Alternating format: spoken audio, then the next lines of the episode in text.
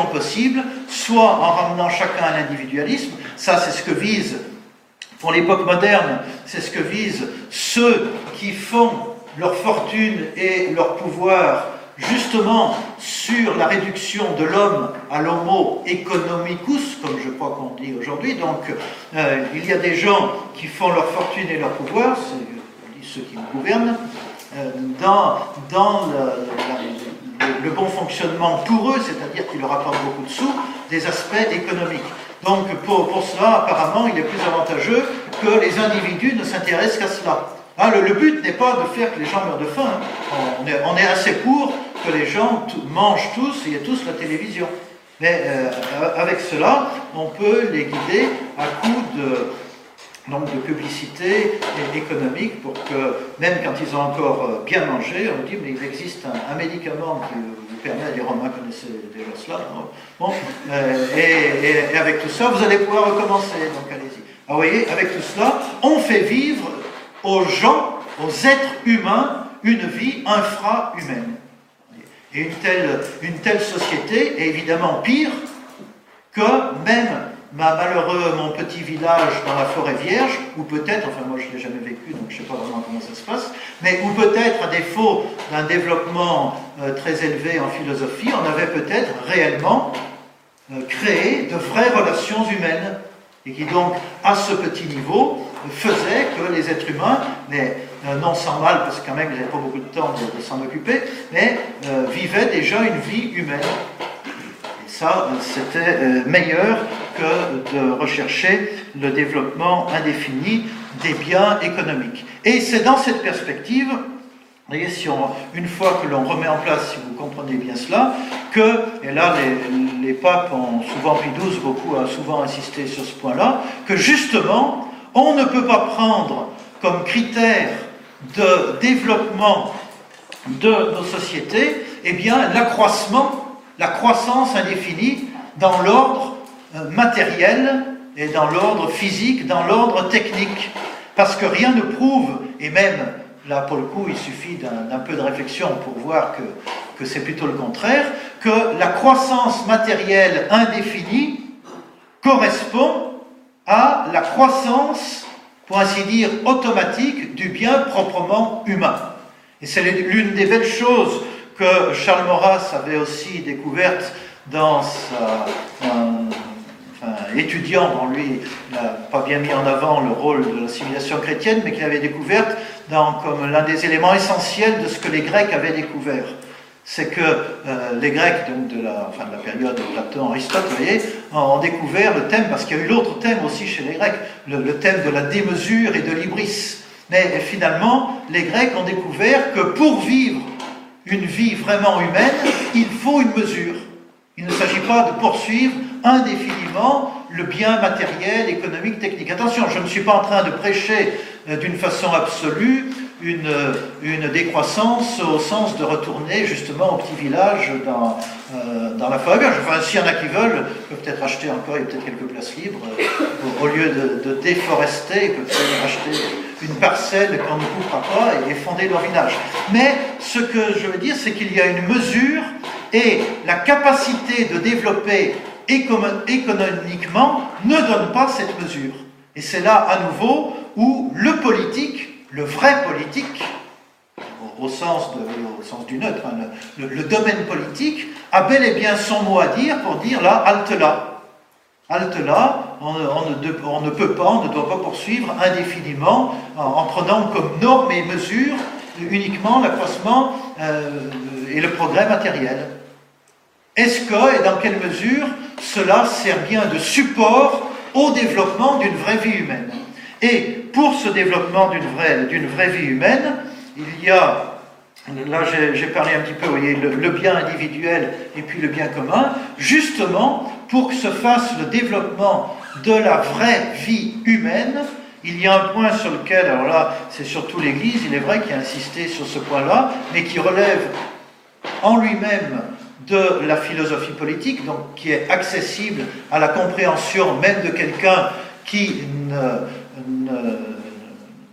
serait pas catholique, ne, ne croirait pas au sens de la foi surnaturelle, c'est ce qu'on appelle le principe de subsidiarité. Précisément, la, la mesure, la mesure dans le développement humain se met correctement en place pour autant qu'on respecte ce principe de subsidiarité qui s'oppose à, l'idée qui peut venir et qui de fait est venue dans l'esprit de, euh, beaucoup, même en Europe, à, euh, l'équation, puisqu'il y a un bien commun que l'on doit rechercher et poursuivre en commun, donc il faut un chef unique qui ait tous les pouvoirs en ses mains et qui va euh, mettre en route les troupes pour poursuivre le bien commun. Eh bien, ce n'est pas la manière humaine de poursuivre et de fait de développer et d'obtenir le bien commun. Parce que cette manière de voir, justement, oublie que le bien commun est le bien de personnes humaines. Et qu'il faut justement que, que les personnes humaines se mettent en marche, se mettent en route pour obtenir et acquérir et développer ce bien commun humain. Alors comment ça marche? Eh bien ça marche par un échelonnage de groupes. Et c'est en ce sens-là que, qui n'est qu'un aspect de la vérité, mais qui est un aspect de la vérité, lorsqu'on dit que la famille est la cellule de base de la société. Le premier groupe humain, non pas le plus parfait parce qu'il n'est pas capable à lui tout seul justement de développer tout le bien humain, mais le plus naturel, parce qu'il est le plus enraciné immédiatement dans la nature humaine telle qu'elle se trouve dans l'individu. Donc ce premier, cette cellule de base, c'est la famille. Je me permets, bien que je suppose que vous le savez tous, mais un père, une mère et des enfants, mais aussi un grand-père, enfin deux grands-pères et deux grands-mères après euh, quatre, euh, deux fois deux, oui, enfin quatre arrière-grands-pères. C'est très important. C'est très important parce que c'est dans cet échelonnement que normalement se fait cette transmission, tradition qui est le cœur de la société humaine. Vous voyez, pas, ce n'est pas anodin que l'on est, parce que là aussi, on dit, bon, toujours revenir sur la même chose, mais mariage homosexuel, voilà, ça détruit la famille. Il y a bien d'autres choses qui, depuis longtemps, ont détruit la famille. il y a euh, l'inscription du, euh, du, divorce à la demande, pratiquement, enfin, en tout cas facile, depuis la Révolution et le Napoléon. Mais il y a aussi cette idée que la famille, c'est un père, une mère et des enfants. Je vais vous choquer en disant ça, mais non, la famille, ben, hein, le père et la mère, ils avaient aussi c'est quelque chose de, alors, de, plus, de plus développé. Une société humaine comme la nôtre, là je prends un point très précis, vous voyez, qui pratiquement, pour des raisons souvent matérielles, mais empêche cette permanence du lien entre les générations, parce que, excusez-moi l'expression, les vieux, ben, on ne peut pas s'en occuper, donc on les met dans une maison de retraite, on les met... Et je ne critique pas individuellement ceux qui font cela, je sais très bien qu'on on peut parfois pas faire euh, autrement. Mais comprenez bien qu'il y a déjà là quelque chose de contre-nature. Donc, une société qui est organisée euh, de cette façon-là, déjà, est une société qui détruit, qui détruit, voyez, la, cellule de base. C'est pas seulement de, faire un mariage homosexuel qui détruit la, famille comme cellule de base. Voilà. Alors, euh, justement, parce que la famille, euh, comme cela, est la société la plus naturelle, mais elle n'est pas société humaine parfaite parce que même, euh, s'ils sont tous bien doués dans la famille, ça, on n'arrive pas à faire tout cet héritage. Et donc, normalement, les familles se groupent, alors que dans les débuts, c'est, euh, le clan, puis c'est la tribu, et tous, ces, éléments ben, euh, vont avoir tendance à se grouper davantage avec tous les, tous les aléas de l'histoire. Et là aussi, ce qu'il faut bien comprendre, c'est que alors je n'ai pas, attention, je n'ai pas de réponse au, sujet que je vais soulever. La réponse, c'est vous qui allez, euh, la réponse pour aujourd'hui, c'est vous aujourd'hui qui allez vous lancer dans la vie politique.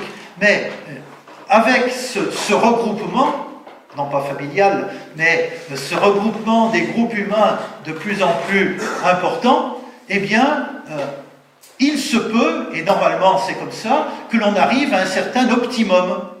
C'est-à-dire à un certain niveau où les, les capacités de vivre humainement au niveau du groupe nous permettent d'atteindre au mieux le bien commun humain. En Grèce, puisqu'on parlait de la Grèce, après, bon, il y a Alexandre qui, a, voulu faire la conquête du monde entier. Ça, c'est le retour de l'Ibris, euh, malgré le, euh, il avait eu un bon professeur, mais bon, je ne sais pas s'il a été très fidèle à ses enseignements. Mais enfin, la période de, développement, tout n'était pas parfait. évidemment, ça coûtait un peu cher en esclave pour bien développer la vie des hommes libres. Mais enfin, laissons de côté ces, éléments tout n'est pas imitable dans le monde grec, mais ce que je veux souligner, c'est que le développement s'est fait dans des sociétés humaines relativement modestes au point de vue du nombre et du groupe.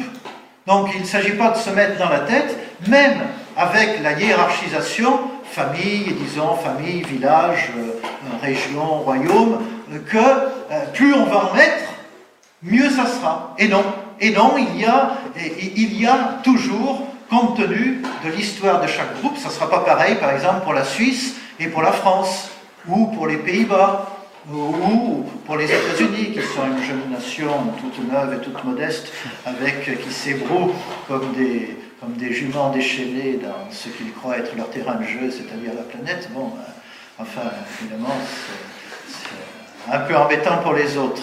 Mais vous voyez, comprenez bien, il y a une norme. Alors cette norme, comment on fait? Eh bien, c'est là qu'intervient ce qu'on appelle la euh, vertu de prudence politique.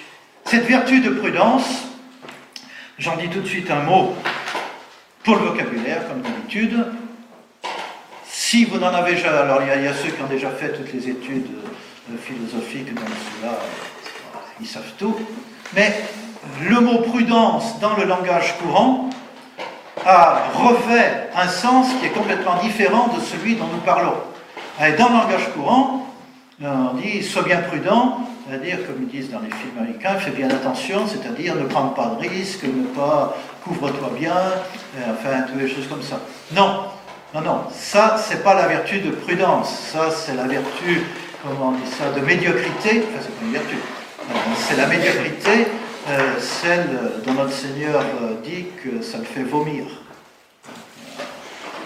Si tu as été froid ou chaud, bon, ça a été bien, mais euh, médiocre, c'est dans, dans l'Apocalypse, pas tout à fait littéral, mais enfin, vous trouvez, ça, c'est vraiment quand même, c'est vraiment ça. Non, la vertu de prudence, c'est justement cette disposition acquise par l'éducation, et encore que tout le monde n'arrive pas à acquérir, qui comporte d'ailleurs de, nombreuses dimensions, je n'en parle pas le temps, mais c'est cette, disposition qui fait que l'on devient apte à découvrir d'une façon concrète, c'est-à-dire pas, pas par déduction à partir des principes, mais en analysant la réalité, les moyens dispose, etc., à découvrir les bons moyens que je peux mettre en œuvre là, maintenant, pour arriver à la fin proprement humaine. Et attention, les bons moyens, justement comme il s'agit d'arriver à une fin proprement humaine, les moyens eux-mêmes doivent être des moyens conformes à la réalité humaine. Euh, tout un moyen qui peut me donner l'impression euh, de marcher plus vite, d'obtenir plus vite le but, mais qui en fait, en tant que moyen, détruit dès l'origine le but à atteindre, eh bien, je suis dans l'illusion. Et là, parce que je, je, branche sur cette remarque, parce que je n'aurai pas le temps de, faire le développement que je voulais faire sur morale et politique, c'est pour, pour, que vous compreniez bien l'enchaînement de ces deux aspects. Donc la vertu de prudence est aussi une vertu morale. Et d'ailleurs, elle existe non seulement dans le chef, mais dans tous les individus.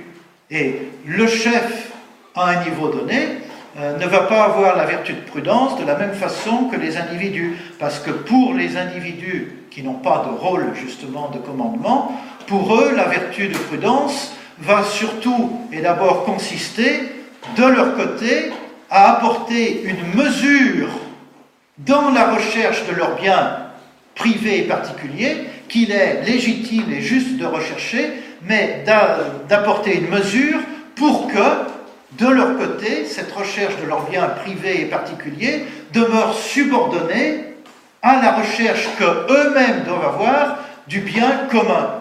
Mais en tant qu'individus, ils ne peuvent pas faire grand-chose, si ce n'est se proportionner à ce bien commun.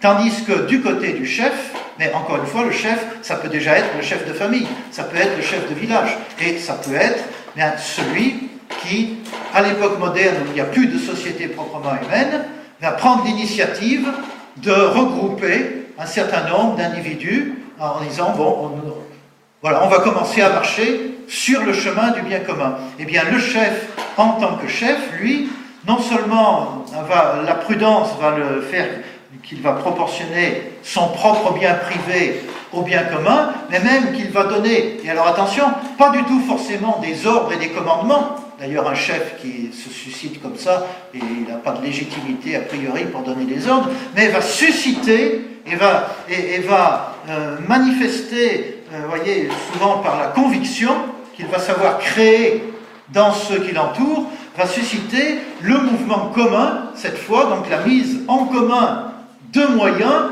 pour marcher vers ce bien commun qui est toujours le même. Et c'est pour cela, notez-le bien au passage, qu'à tous ces niveaux politiques, tout le monde n'est pas apte à être un chef politique. Parce qu'il faut, euh, le chef correspond à un certain nombre de capacités et de dons naturels. Il faut, euh, diraient certains orateurs, il faut d'abord une capacité physique, faire 8 euh, heures de discours, parce que dans notre monde, ça commence souvent par des discours. Mais il faut enthousiasmer, il faut entraîner, mais attention, pas enthousiasmer et entraîner vers n'importe quel bien, vers le bien proprement humain. Donc tout cela relève de la prudence, soit politique, c'est le nom qu'on donne quand elle est dans les individus, soit dans la prudence que l'on appelle royale, même si on n'est pas dans une monarchie euh, de type euh, royauté, mais prudence royale, c'est-à-dire de celui qui régite, qui gouverne, qui dirige, dans, celui qui a un rôle de chef à n'importe quel milieu. Et c'est pour cela, vous voyez, qu'on ne peut pas l'essentiel du travail, l'essentiel du, du, passage à la pratique, une fois que l'on a compris les grandes lignes, bon, ça pourrait être un peu plus détaillé que ce que je vous ai fait, mais une fois que l'on a compris les grandes lignes, ben, il s'agit de mettre la main à la pâte. Et cela, c'est une analyse de la situation, où on en est par rapport au vrai bien commun, euh, qu'est-ce qu'on peut faire, par quoi peut-on commencer, et, et, de le faire. Mais cela, c'est la prudence politique ou royale de, de, chacun qui le discerne, qui le, met, qui le met en œuvre. Et c'est pour cela aussi que quand on part d'un état un peu chaotique au point de vue proprement politique, comme euh, le nôtre, il est normal et on peut presque dire souhaitable, vu qu'autrement rien ne se fait, qu'il y ait différentes initiatives de différents individus qui naissent et qui surgissent. Et ça serait une erreur de vouloir, dès le début, se dire Ah non, il faut faire qu'un mouvement, qu'une chose unique, parce que justement, là encore, si je puis dire employer ce vocabulaire, la légitimité, la légitimité, c'est-à-dire le fait que telle initiative va prendre le devant, non pas forcément d'ailleurs pour tout fédéraliser, mais pour euh, regrouper euh, dans un certain domaine, la légitimité, elle doit se prouver en marchant. C'est par le travail déjà accompli que l'on monte, ben, on, est meilleur, ça marche mieux. Et alors du coup, ce qui doit exister dès le début pour ceux qui prennent des initiatives, c'est qu'il y ait des rapports, qu'on se connaisse, qu'on ne fasse pas de l'essentiel de notre travail, justement, ça c'est très tribu gauloise, mais qu'on ne fasse pas de l'essentiel de notre travail de taper sur le plus proche, parce que justement, il y a deux ou trois individus que, dont j'aurais bien voulu qu'ils viennent chez moi, ils sont allés chez l'autre, alors donc je vais bien, euh, bien dire non, non, c'est pas, pas là qu'il faut, qu'il faut aller. Donc tout travail dans l'ordre politique euh, commence, allez, je dis la bêtise, commence là où on en est. Et euh, vu là où nous en sommes, nous, aujourd'hui, euh, ben, tout est à faire.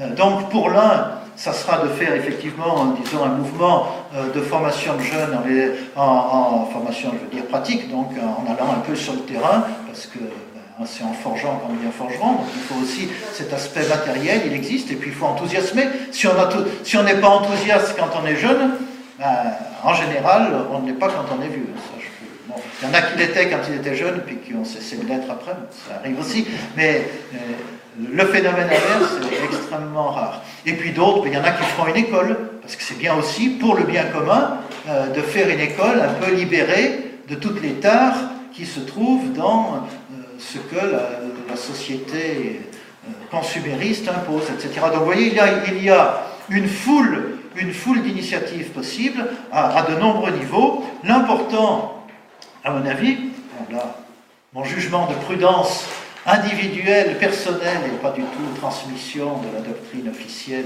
de, qui que ce soit, l'important étant justement euh, ce double aspect, d'abord que le mouvement que l'on initie ou dans lequel on se, on se met réellement fasse quelque chose en vue du bien commun, et donc n'est pas comme fonction principale euh, d'étudier, parce que ça c'est autre chose, il faut étudier, mais c'est un autre domaine important, mais un, ce n'est pas directement et proprement euh, l'action politique indispensable pour tout être humain, parce que notre, notre meilleur bien humain, c'est le bien commun, qui lui-même, d'ailleurs, inclut les aspects intellectuels. Donc si quelqu'un est purement intellectuel, les politiques ben, vont favoriser pour lui la possibilité euh, de, faire ses études et de développer et d'apporter justement cet arrière-fond culturel nécessaire. Il n'y a pas, d'opposition dialectique. Mais, vous voyez, de faire, de, choisir un, terrain, une, une voie d'action dans cet ordre politique, et puis dès le début, non pas de vouloir tout prendre sous sa coupe, mais par contre de se connaître, de savoir, ben, vous, vous faites ça, vous, vous faites ça. Si j'ai chez moi quelqu'un dont je, m'aperçois qu'il n'est plus doué pour faire ça, ben, je vous l'envoie. C'est pas, je vais courir chez vous pour vous arracher ceux qui sont envoyés. C'est cette organisation euh, euh, par, euh, échelle successive qui, lorsque l'on part d'en bas, comme c'est notre cas actuel, a, à mon avis, les meilleures chances non utopiques d'aboutir à quelque chose. Parce que si on oublie cela, je connais des expériences, on tombe aussitôt dans l'utopie. Il y a quelqu'un, par exemple, au hasard, pourrait décréter dans son cabinet, euh, il n'y a, plus, vraiment de chef légitime en France, moi je suis assez prêt à le dire, au, sens, voyez, d'une vraie légitimité politique, c'est-à-dire qui poursuit le vrai bien commun humain. Donc il n'y en a plus. Deuxièmement, il en faut un. Et attention. Et là, c'est le premier qui y pense qui est. C'est moi. Et donc, ensuite, le travail, c'est de convaincre les autres que vous devez m'obéir. Et évidemment, on ne peut pas tout faire tout de suite, mais il y a une chose qu'on peut faire, c'est commencer à lever l'impôt, parce que c'est quand même, il faut, l'impôt. Il faut l'impôt dans une société bien organisée. Donc, euh, après avoir convaincu quatre ou cinq personnes, eh bien, il va passer, euh, passer à la caisse pour que le gouvernement puisse. Euh, je ne plaisante pas parce que c'est une réalité, comme le démon, je l'ai connu, il a existé, et ça, euh, ça a d'ailleurs attiré de nombreux. Enfin, attendez, c'était pas des milliers, hein, enfin, plusieurs dizaines de personnes de fort bonne volonté, des gens, des gens très bien, et qui justement se sont laissés convaincre que voilà, le souci du bien commun exige ça. Puis après, quand ça s'est écroulé, évidemment, ça fait des drames de partout. Mais voilà, il faut bien faire attention. la politique, ce n'est pas la construction dans la tête d'une cité idéale. Et, ça sera, je vais terminer là-dessus, mais je veux le dire quand même, c'est-à-dire je vais relancer la question sans apporter la réponse. Euh, ça aurait été un sujet très important à cet égard de de pouvoir répondre, l'abbé de Massia a bien fait de ne pas le faire parce que c'était impossible dans un peu de temps, de, mais d'enchaîner sur la question qui avait été posée, sur la question de la coopération et du moindre mal. C'est une question extrêmement délicate, attention, je ne dis pas que les réponses sont faciles, elles sont même difficiles, mais il faut bien comprendre que effectivement, dans l'ordre politique, sans tomber dans l'immoralité, mais il y a des coopérations qui s'imposent avec des personnes qui, euh, ou des groupes qui n'ont pas, qui ne partagent pas forcément sur tous les points, même qui ne se comportent pas forcément moralement sur tous les points, par exemple avec des gens qui ne reconnaissent pas forcément la, la, vérité chrétienne, mais qui reconnaissent que ben, la, France, pour prendre le cas particulier, est une société chrétienne, donc c'est la société chrétienne qui doit dominer, mais moi je ne suis, pas encore convaincu. On a, souvent cela dans, des groupes dits de, droite ou d'extrême droite, autrefois, il y a 40 ans ou 50 ans, c'était assez fréquent. Et d'ailleurs souvent, quand on fait bien les choses, petit à petit, euh, les jeunes qui ne, sont pas convaincus a priori sur l'aspect proprement religieux, mais en voyant qu'on se donne du mal sur ce qui leur tient à cœur, à juste titre, c'est-à-dire euh, l'aspect plus, extérieur, plus humain de, l'héritage, eh bien, ça leur fait comprendre que, ben oui, la, religion, après tout, c'est peut-être bien important et, peut-être que finalement, m'informer sur Jésus-Christ, ça, ne fera pas de mal, mais au contraire plutôt de bien. Enfin, donc voilà, la question de la coopération et de bien comprendre, comme c'est seul mot qu'a dit à juste titre la Vénétia, euh, cette question du, moindre mal, euh, la question du moindre mal ne veut pas du tout dire que l'on a que l'on peut faire quelque chose qui est intrinsèquement mauvais pour en obtenir un bien. Mais par contre, qu'on n'est pas toujours et partout à devoir exiger des autres, de ceux qui travaillent avec nous, qu'ils deviennent d'abord des saints avant qu'on accepte de travailler avec eux. Donc là, il y a, et, mais il faut bien peser, il faut bien peser les choses, euh, parce que, alors pour lancer aussi, enfin, je, je, le dis, euh, prenant la question, puisqu'elle a été vaguement soulevée, d'une collaboration avec des musulmans, d'un intellectuel qui veulent rester musulmans, je dis bien ça, parce qu'il faut bien distinguer, il y a l'apostolat. Ça, c'est pas la politique. C'est la vie religieuse, très important. On doit essayer de faire connaître Jésus-Christ. C'était le thème qu'a développé M. Christophe euh, Bilek euh, hier. Ça, c'est essentiel pour tout, chrétien catholique. Mais là aussi, tout le monde n'a pas le même rôle à jouer. Donc ça, ça ne doit jamais être laissé de côté. Mais si on se place sur le point de vue de l'évangélisation, comme on l'a bien compris autrefois, peut se faire par l'émission. On va dans l'émission, là où sont les gens, et si on ne se termine pas dans la casserole, ça arrive aussi, mais enfin bon, euh, on évangélise, et puis petit à petit on fait connaître Jésus-Christ. Mais la question politique se pose différemment. et là, c'est pour illustrer le point que je voulais dire, on peut avoir, par exemple, prenons quelques, jeunes plus ou moins païens qui croient, qui croient l'être, mais bon, qui ont reçu beaucoup quand même, qu'ils le sachent ou pas, de notre civilisation chrétienne et, de, la France, et puis euh, quelques jeunes musulmans qui sont mordicus attachés euh, l'islam, mais qui, euh, qui, pour telle ou telle raison, ne sont pas d'accord avec le gouvernement d'aujourd'hui. La collaboration, l'idée, bon, est-ce que je collabore ou pas avec eux, je ne tranche pas, je ne donne pas la réponse. Mais en tout cas, le problème ne se pose pas de la même façon. Parce que celui qui, qu'il l'ait reçu ou pas, enfin qu'il l'ait intégré ou pas, a reçu l'héritage chrétien, ben, ne véhicule pas avec lui la même chose que celui, euh, quoi qu'il en pense ou qu'il en sache, euh, vit comme musulman. Parce que le musulman, même gentil, même tout, euh, il fait partie d'un ensemble politico-culturel qui se développe en plusieurs étapes, bien connues, parce que ça se passe toujours comme ça, donc il faut tenir compte de l'expérience. Et la première étape, c'est je suis trois, vous êtes 5000, et voyez comme je suis gentil. Et la deuxième étape, comme, euh, comme ils étaient trois et qu'ils étaient gentils, on les a bien installés. Quand ils ont été bien installés, et cousins, bien, et maintenant, euh, je suis 300, et comme euh, ça ne va pas très bien chez nous, euh, vous n'êtes plus, que 2000, on, est gentil, mais enfin, il faudrait quand même pas nous attaquer. Et si, si tu si tu me laisses pas me répandre ici, si tu ne me laisses pas avoir ma, piscine, si tu ne me laisses pas construire ceci ou cela, tu m'attaques deuxième étape. Et comme euh, les 2000 qui restent, certes, ils sont encore là, mais ils ont un peu perdu de vigueur, tandis que les 300 qui sont là, le peuple jeune et dynamique, encore pleins d'enthousiasme, donc on s'écrase, on baisse les yeux. C'est d'ailleurs, si on regarde, c'est déjà une attaque. donc on, baisse les yeux et un certain laps de temps après, euh, ils ne sont plus 300, ils sont 1500, et puis nous on n'est plus 2000, mais on est 1000. Il dit, bah, écoute, on est gentil, hein. ah, tu peux rester. Tu, peux rester, mais là.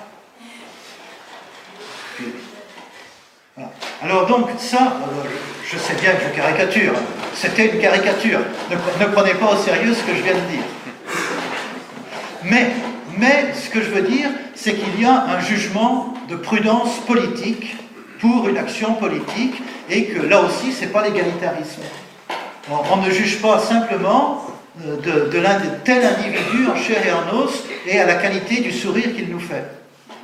Il faut voir ce que, au point de vue politique, ce que tel groupe, tel individu véhicule avec lui pour savoir s'il est prudent politiquement, c'est-à-dire bon, juste et moral, la norme de la moralité étant le bien humain qui englobe à son sommet le bien commun, comme il englobe dans des zones plus basses le bien privé.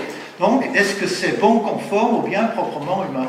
Et la question donc euh, politique doit être sur ce point-là complètement distinguée. Je ne dis pas séparée, mais bien voir qu'il y a une, une distinction, c'est-à-dire qu'on ne peut pas trancher, résoudre la question politique uniquement par un argument religieux.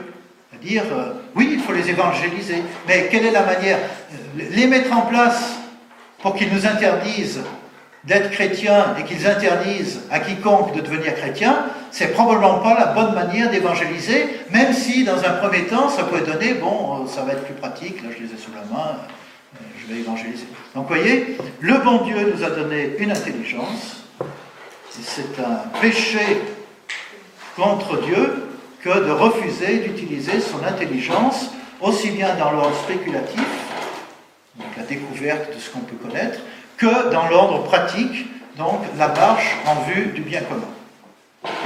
se.